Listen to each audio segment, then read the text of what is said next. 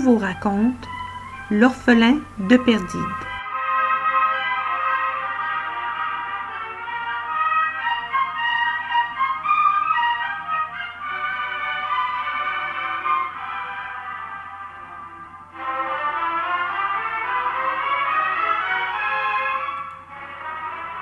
Plus nous allons vite, et plus le temps passe lentement. À la vitesse de la lumière, eh bien le temps cesse d'exister. Et le moment maintenant dure éternellement.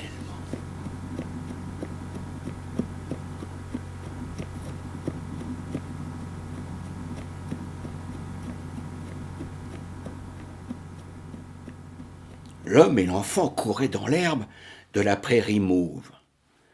Leur ombre démesurée par le couchant courait devant eux. Quoique grand et d'apparence athlétique, l'homme titubait de fatigue et butait tous les dix pas. Il avait toutes les peines du monde à suivre les gambades de son fils. La mort dans l'âme, il se forçait à rire pour simuler un jeu. Et quand l'enfant s'arrêtait pour cueillir une fleur de sa petite main, une espèce d'angoisse tirait les traits de son père. Cours, cours, petit, cours, cours vite ou bien je t'attrape. Et l'enfant repartait en riant aux éclats. Souvent, et barbu, la chemise en lambeaux, l'homme faisait mine de s'amuser, mais il clopinait lourdement à la poursuite du fils qu'il voulait sauver, et de temps en temps il jetait un regard inquiet par-dessus son épaule. Il voulait atteindre les collines avant la nuit et il tomba soudain sur les genoux, la tête dodelinante penchée en avant, les cheveux dans la figure. Je n'en peux plus, je n'en peux plus, murmura-t-il. Il était épuisé, vidé de toute sa force. Il avait tout le jour porté sur ses épaules son enfant endormi. Malade, il sentait une fièvre maligne courir dans ses veines. Il savait qu'il allait mourir mais il aurait tant voulu atteindre les collines avant. C'était son ultime espoir. Ses lèvres tremblantes n'avaient plus de force de retenir sa salive. Un fil de bave reliait sa tête au sol de la prairie. Des larmes de rage impuissante traçaient des sillons dans la poussière de ses joues. Il fit un terrible effort pour relever la tête. Elle lui parut peser des tonnes. Le regard trouble il vit l'enfant revenir sur ses pas. Mais non, mais non, gémit-il. Va-t'en, fils, va-t'en. L'enfant riait, croyant toujours à un jeu. L'énergie fouettée par le danger, son père se redressa, et à gestes lents et pénibles, il se mit debout, les jambes écartées dans l'herbe, maintenant son équilibre à grand-peine. Il avait l'air d'un ivrogne ou bien d'un épouvantail. Il tourna la tête vers le grand soleil rouge qui mourait au bord du monde. Son visage hirsute se colora de la lumière du couchant. Cette lumière sanglante accusa les détails de ses traits, sculpta les méplats de ses joues barbues, fit miroiter une salive fiévreuse sur ses dents découvertes. Il cligna ses yeux cernés de mauve et tendit l'oreille.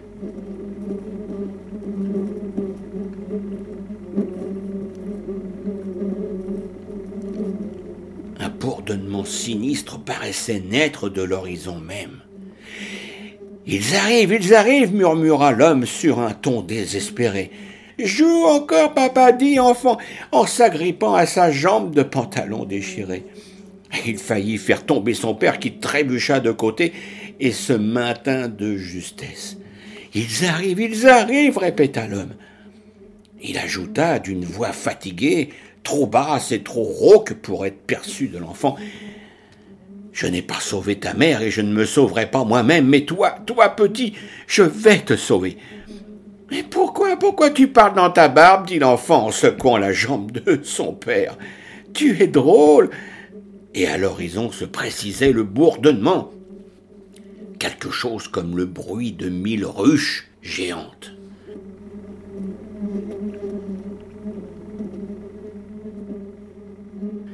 Fébrile et maladroit, l'homme fouilla sa poche. Il en tira un objet métallique de la taille d'un œuf.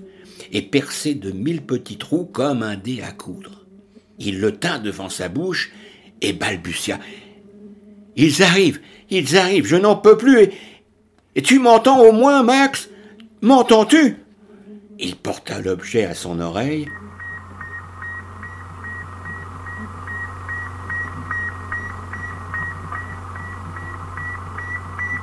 N'entendit qu'une onde sonore perpétuellement modulée. Il secoua l'objet comme on secoue une montre au ressort défaillant, puis le regarda tristement. Il ne l'entendait pas. Il était occupé à autre chose sans doute.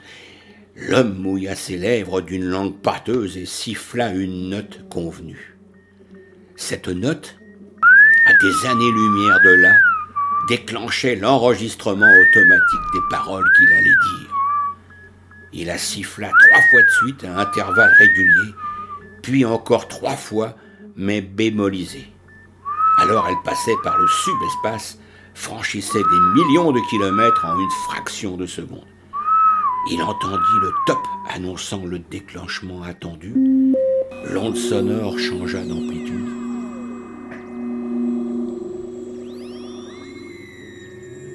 Et il dit d'une voix précipitée Écoute, écoute bien, écoute bien, Max. Tu n'es pas là, alors j'enregistre. Ils arrivent. L'appareil a capoté à mi-chemin.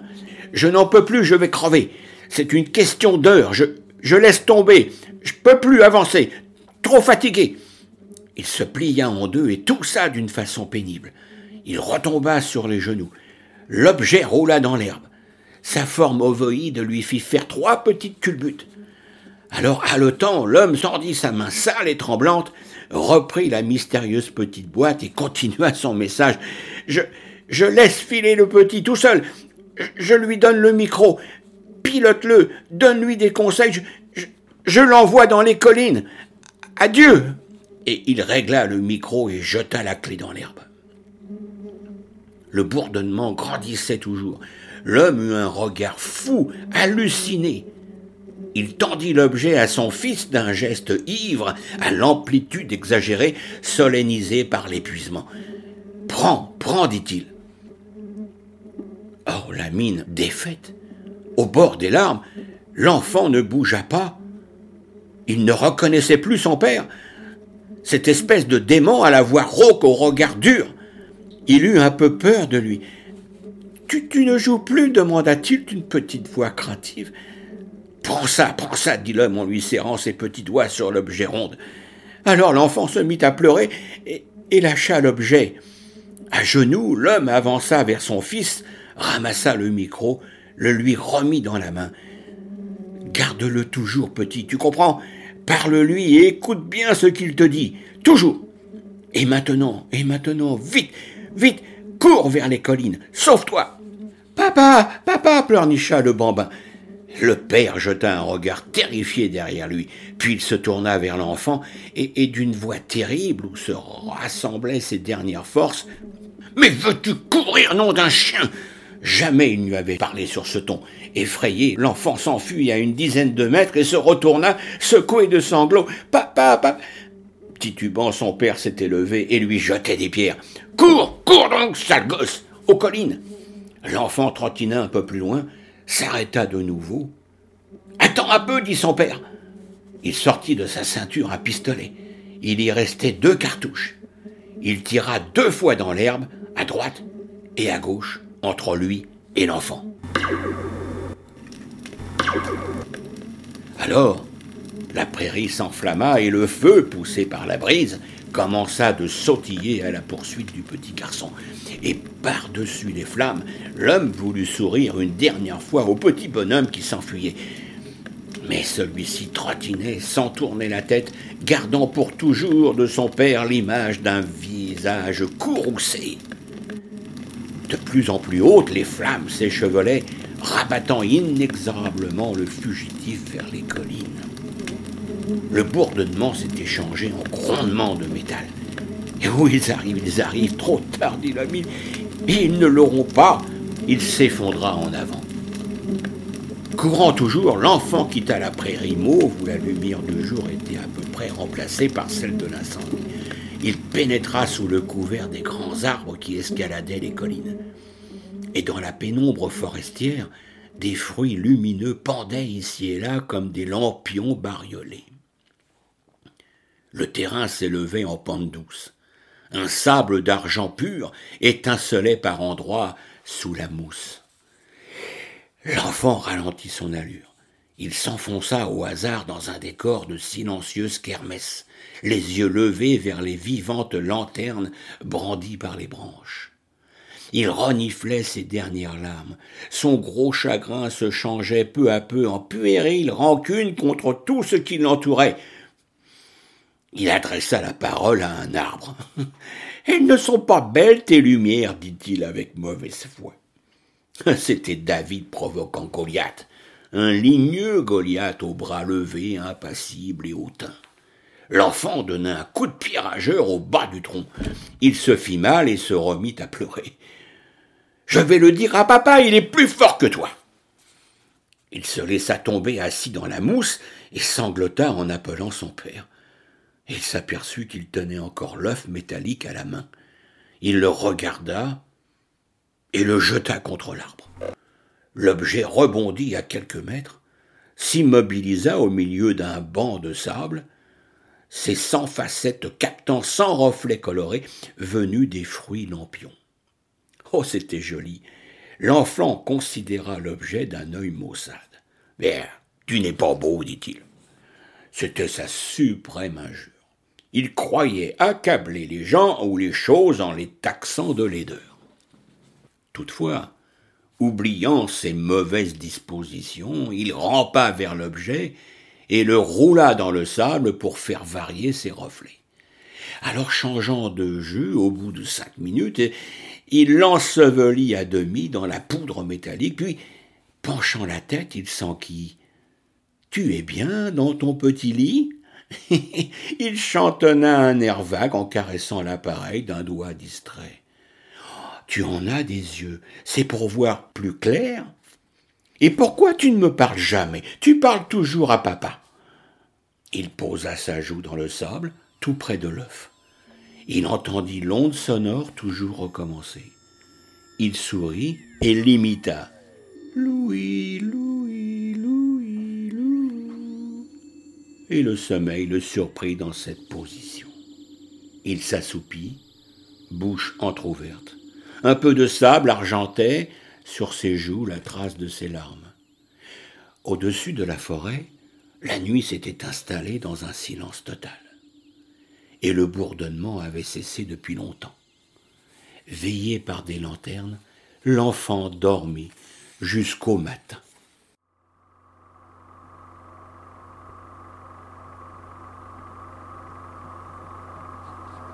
L'engin fonçait dans l'espace.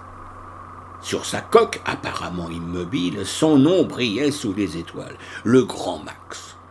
C'était le nom de son propriétaire, un grand mulâtre, connu dans tous les systèmes de la lyre.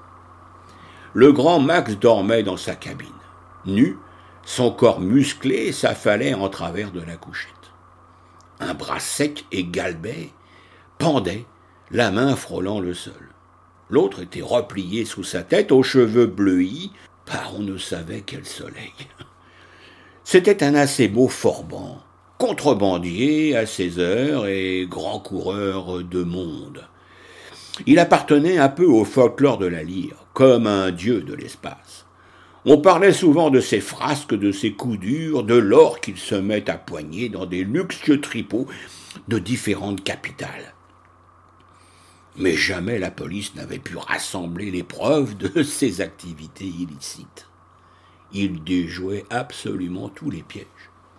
Il allait de ci de là, disparaissait pendant des années, réapparaissait vieilli de quelques mois, mais toujours jeune, conservé par la vitesse de ses courses. Il riait au nez des officiels, châtiait un traître, doublait ou triplait d'un coup son capital par une combinaison sensationnelle et inattaquable.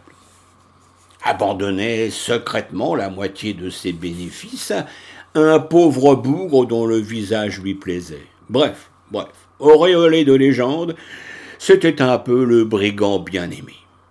Il sourit en rêve et fit un geste qui l'éveilla. Il resta un moment les yeux entr'ouverts sur la petite lampe verte qui luisait au-dessus de la porte, goûtant de toute sa chair la sensation d'être chez lui. À peine sensible, la vibration des moteurs le massait délicieusement jusqu'à la moelle. Il faisait corps, il communiait avec son navire spatial. Il se dressa d'un coup et s'étira en grondant comme un fauve. La cicatrice de sa joue gauche devint nettement visible et aussi le bracelet d'un prix fou qui ornait son poignet.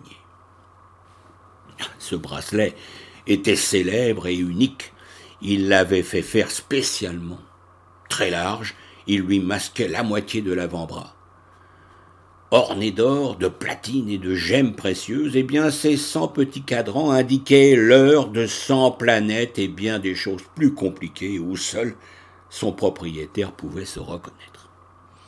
Doté de compensateurs espace-temps, c'était une merveille d'art et de technique et peut-être la chose à laquelle Max tenait le plus au monde.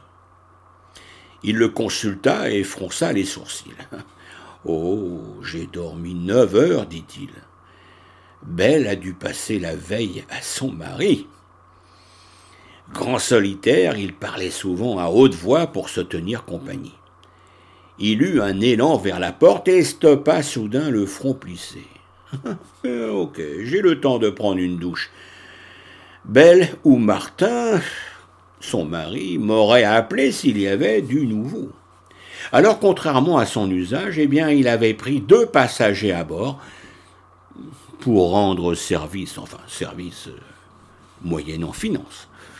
Il entra dans la cabine toilette.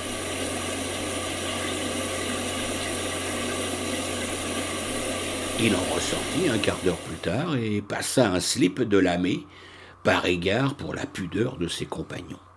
Seul, il aimait à vivre nu le plus souvent possible. C'était sa détente à lui, cette liberté de mouvement. Il se reposait ainsi de longues heures de scaphandre, rançon de séjour sur des planètes difficiles. Il enfila une coursive en sifflotant et descendit les trois marches menant à la passerelle. Et il ouvrit la porte.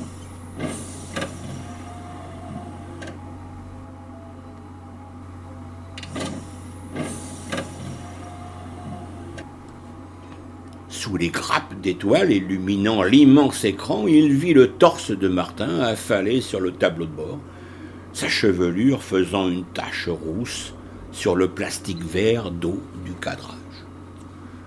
Max bondit en jurant, consulta un cadran et s'empressa d'abaisser une manette.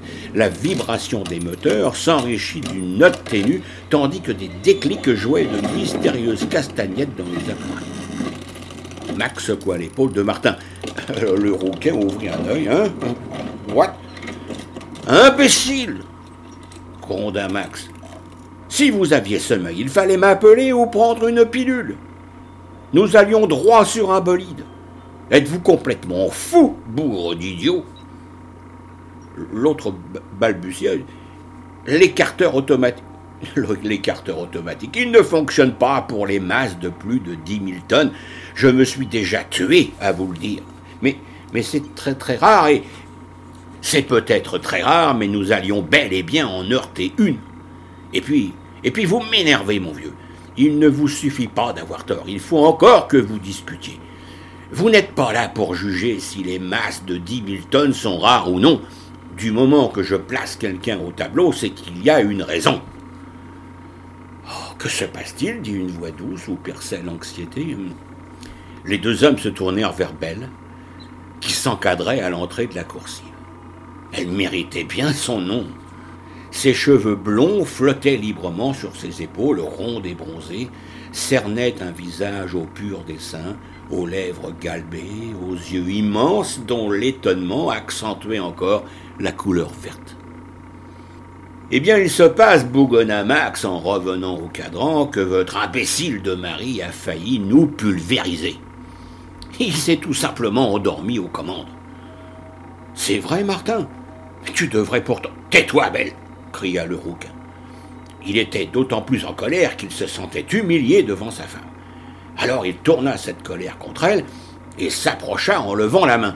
Et là, et là, prévint Max, je n'aime pas ces brutalités. C'est moi qui commande, ici. Martin, je vous prie de vous rasseoir. C'est vous qui commandez hurla le rouquin en voltant sur lui-même, espèce de grand prétentieux qui, qui se balade en slip pour faire des effets de muscles. C'est vous qui commandez, espèce de pirate à tête bleue. On sait ce que vous êtes. Allez, un sale contrebandier prétentieux. Martin, reprocha Belle. Toi, tais-toi. Je sais ce que j'ai à lui dire, à ce gangster qui nous a extorqué une somme folle pour nous prendre à bord. Petit coq au visage déformé par la rage, Martin marchait sur Max. Pâle, les lèvres serrées, celui-ci restait impassible. Une flamme ironique brillait dans son regard. Martin fut tout près de son adversaire. Il leva le poing, mais ce poing n'atteignit jamais, jamais son but. Il fut ramené dans le dos de son propriétaire en deux gestes rapides. Le rouquin poussa un gémissement. Il était complètement immobilisé par une poigne de fer coincée contre le tableau de bord. Lâchez-moi Pas avant de vous avoir dit ceci, déclara Max. Primo, je me promène en slip parce que ça me plaît. Et le type qui m'empêchera de m'habiller à ma guise n'est pas encore né. Secondo, Martin, la somme astronomique que vous m'avez donnée couvre à peine la moitié des frais dus au poids supplémentaire de vos bagages. Je n'avais pas l'intention de vous l'avouer, mais vous m'avez assez irrité pour me faire changer d'avis. Je voulais même ne rien vous demander du tout, mais j'ai craint de vous vexer. Alors vous aviez l'air si sûr du pouvoir de votre argent. Et il singea le rouquin. Je peux payer, mon vieux. Allons, dites votre prix. Et vous lanciez ça d'un air suffisant qui donnait envie de vous rire au nez. Je me moquais pas mal de votre argent, imbécile. Je vous ai seulement pris à bord par pitié, si vous voulez tout savoir, et j'en suis bien mal récompensé. Et il envoya Martin trébucher à quelques mètres. Celui-ci massa son bras tordu en faisant la grimace. Il paraissait avoir perdu toute agressivité. Il eut un mauvais regard pour Max, bouscula sa femme au passage et s'éclipsa.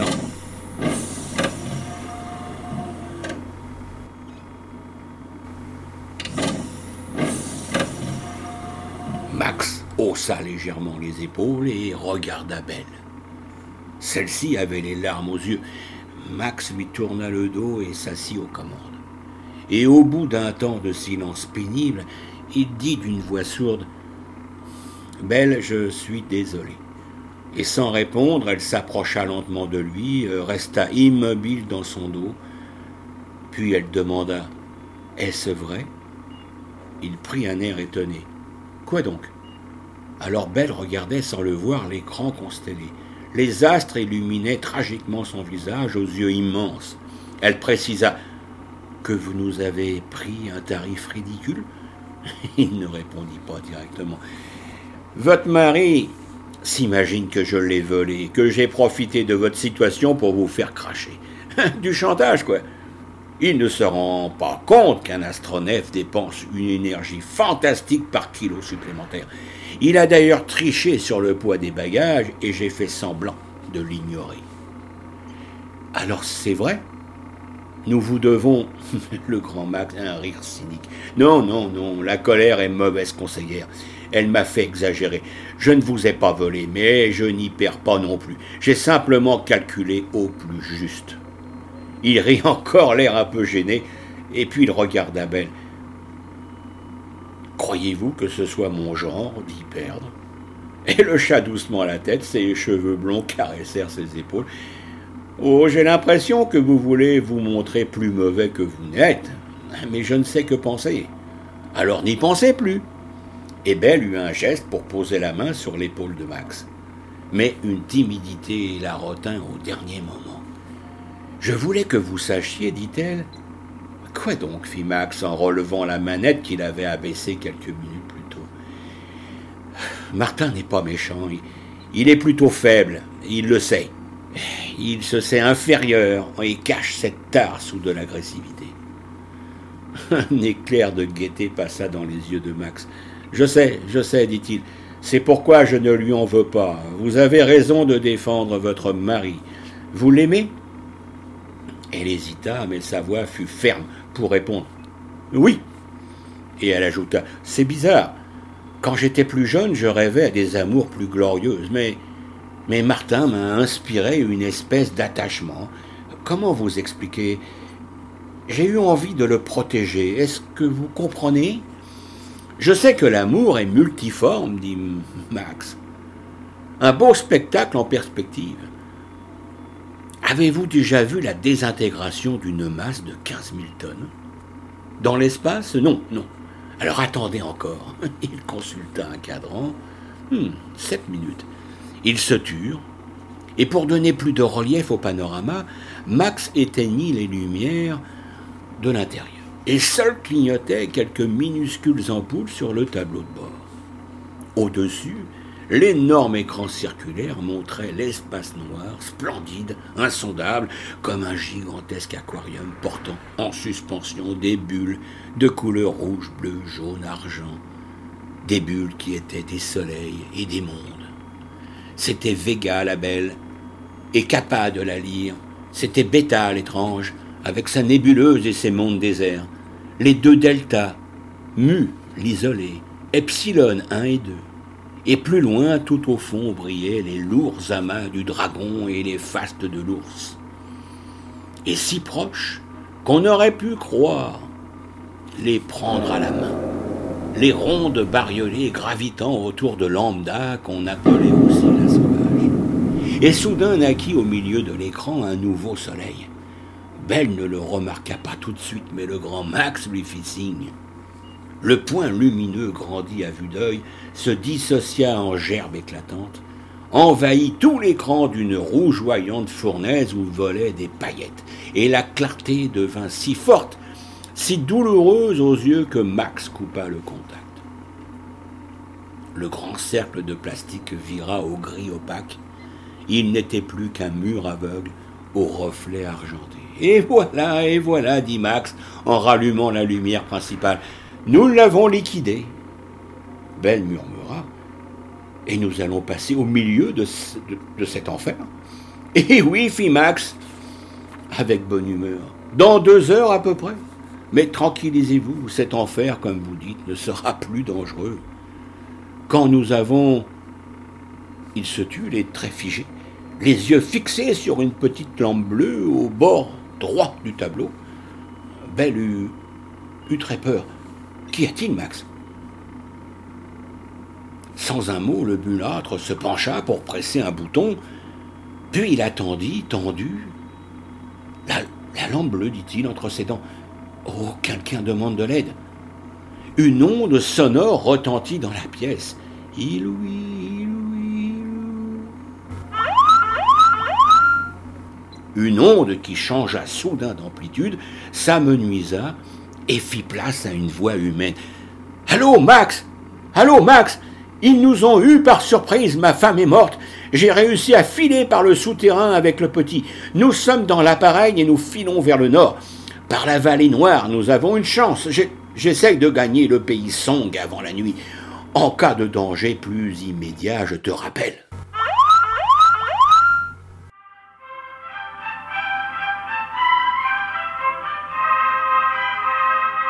L'orphelin de Perdide est un conte de Stéphane Wool, raconté par Guy Pruvot. Montage Marie-Hélène Bourret.